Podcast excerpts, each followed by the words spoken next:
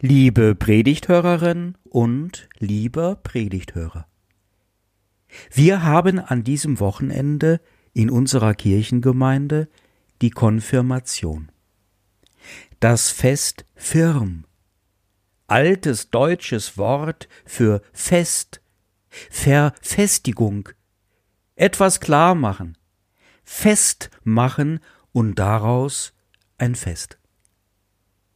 Nicht Martin Luther hat die Konfirmation erfunden, obwohl es ihm ähnlich gesehen hätte, mit seiner Betonung des individuellen und des persönlichen Glaubens, auch mit seiner Wertschätzung gegenüber von jungen Menschen.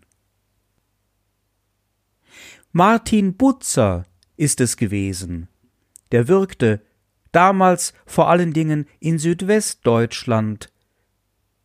Martin Butzer, welcher gemeinsam mit dem Fürstenhaus die Konfirmation einführte.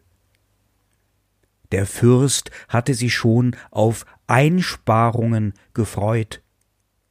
Denn wenn ich Konfirmierte habe, so dachte er bei sich, dann spar ich mir bestimmt, wenigstens teilweise, die Polizei. Die wissen dann nämlich, wie man sich zu benehmen hat, in der Gemeinschaft und in der Öffentlichkeit, und können dann gute Vorbilder abgeben und andere ermahnen.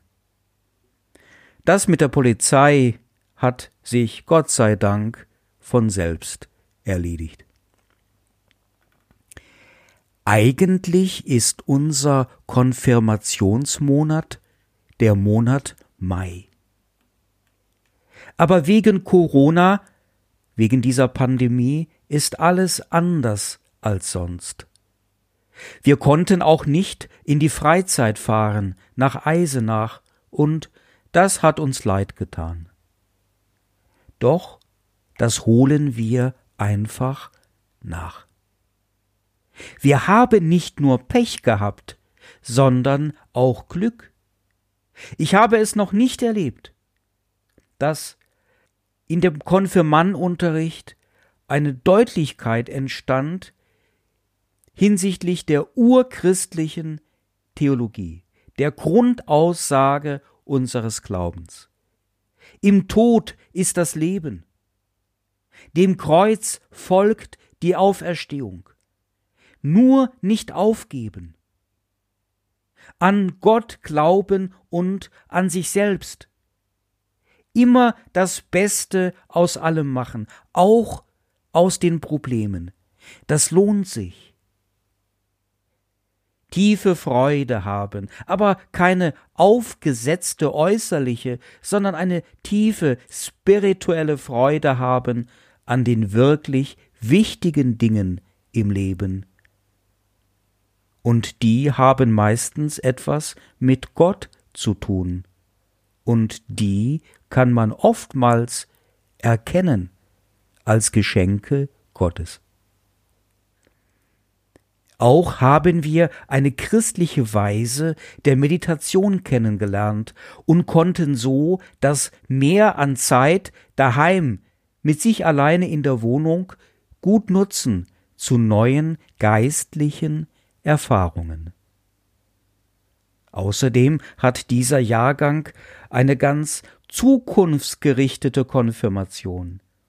Die ist kein Schlusspunkt nach einer womöglich schönen Zeit, sondern ein Doppelpunkt geworden. Denn es soll weitergehen mit den kirchlichen Angeboten.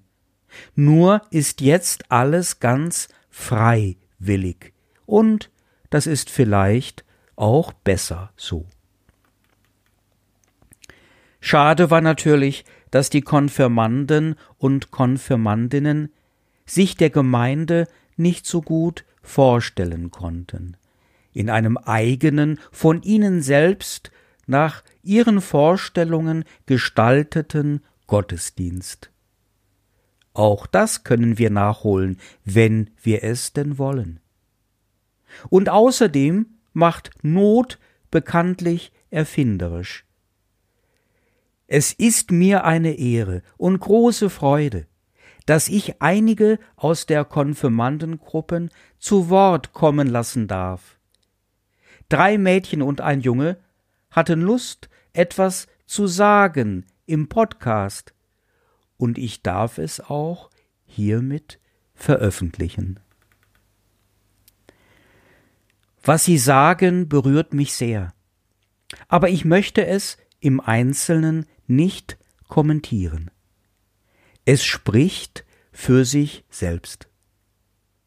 Die Vorgabe war lediglich, dass Sie sich vorstellen mit dem, was Ihnen wichtig ist und was Sie von Jesus, von Gott, gelernt haben in diesem Konfi-Jahr, auf den Punkt gebracht. Jeder Beitrag ist anders so wie wir alle unterschiedliche Menschen mit verschiedenen Lebenserfahrungen und Lebenszielen sind. Aber alles enthält etwas, das Sie bei Gott entdeckt haben und etwas von dem, was Sie tun wollen, realisieren wollen in Ihrem Leben. Der Zuspruch wird zum Anspruch. Sie erkennen Gottes Gabe als ihre und unsere Aufgabe. Man spürt es den Worten an, die werden von Geistlichen gesprochen. Schon die jungen Erwachsenen kennen sich aus mit den geistlichen Dingen. Sind wir doch alle gemacht nach Gottes Bild, als die Kenner und Kennerinnen der Geschenke Gottes für und den Forderungen Gottes auf unser Leben. Wir dürfen diese Worte hören, nicht wie eine polizeiliche Verfügung, sondern wie eine Weisheit, die uns viel Mut macht und Hoffnung auf eine gesegnete Zukunft gemeinsam mit den neuen, jüngsten Erwachsenen. Ich heiße Tim, bin 14 Jahre alt und spiele in meiner Freizeit gerne Klarinette. Ich finde, dass es nicht im Sinne von Jesus ist, dass es auf der Welt noch immer viele Kriege und Hungersnöte gibt. Auch der Rassismus ist sicherlich nicht von ihm gewollt. Er sagt ja zum Beispiel, liebe deinen Nächsten oder alle Menschen sind gleich. Auch wäre Jesus traurig darüber, dass wir die Welt, die Gott erschaffen hat, mit dem Klimawandel zerstören. Um selbst christlich zu leben, versuche ich immer höflich und hilfsbereit meinen Mitmenschen gegenüber zu sein. Ich bin ehrlich zu anderen und begegne ihnen mit Respekt. Ich heiße Luisa, bin 14 Jahre alt und spiele Fußball. Ich habe von Jesus gelernt, meine Ziele zu verfolgen und immer daran zu glauben. Ich denke, dass in unserer Welt sich viele Leute nicht respektieren und als nicht gleichwertig ansehen. Das ist meiner Meinung nach unchristlich. Ich möchte, ich möchte christlich leben, indem ich alle Menschen auf der Welt so akzeptiere und wertschätze, wie sie sind und so vielen Leuten wie möglich helfe, die Hilfe benötigen.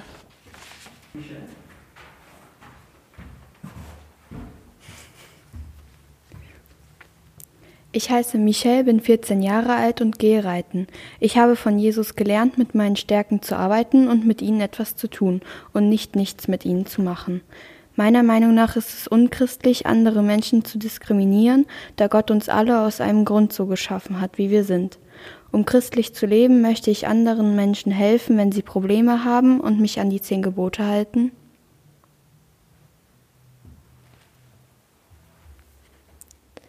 Ich bin Luisa, 14 Jahre alt und gehe bouldern. Ich denke, dass alle Menschen gleich sind und niemand das Recht hat, eine andere Person weniger wertzuschätzen. Jesus sagte, selig sind, die da geistlich arm sind, denn ihrer ist das Himmelreich. Er liebt alle Menschen und jeder von uns sollte dies auch tun. Wir sollten dankbar sein und auch die kleinen Dinge im Leben wertschätzen. Und der Frieden Gottes, welcher höher ist als alle menschliche Vernunft. Er bewahrt unsere Herzen und Sinne in Jesus Christus. Amen.